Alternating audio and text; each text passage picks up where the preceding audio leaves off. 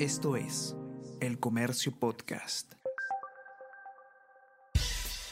Buenos días, mi nombre es Soine Díaz, periodista del Comercio, y estas son las cinco noticias más importantes de hoy, viernes 21 de julio. Chats confirman que Jainer Alvarado pagó deuda con coima de Goray. Según conversaciones de WhatsApp, el ex asesor Salatiel Marrufo gestionó el pago de una deuda de 70 mil soles que tenía Alvarado desde el 2017. Se usó el dinero que la investigada entregó para beneficiarse. Marrufo dice que hizo el pago a Henry García Guevara en octubre del 2021 afuera de la sede del Ministerio de Vivienda Alvarado contrajo esta deuda con García cuando era funcionario en Amazonas. Mauricio Fernandini pierde opción de acogerse a beneficios. Fiscal sostiene que periodista habría omitido información relevante y no colaboró con la investigación tras ser detenido. Hoy seguirá la audiencia de pedido de 36 meses de prisión preventiva para Goray y Fernandini.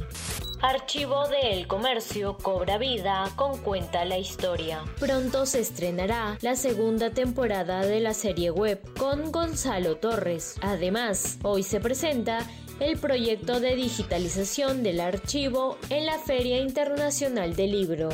Protesta no impactó al país en el ámbito macroeconómico, dice titular del MEF. Cierre temprano de algunos comercios por temor a marchas causó daño moderado, pero no significativo, agregó el titular del Ministerio de Economía y Finanzas. Asimismo, mantiene optimismo sobre la tasa de crecimiento en julio.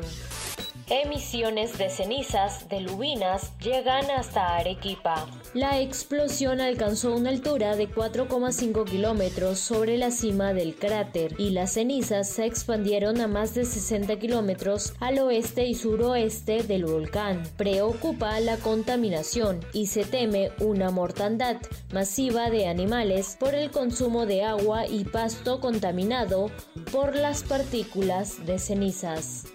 Esto es El Comercio Podcast.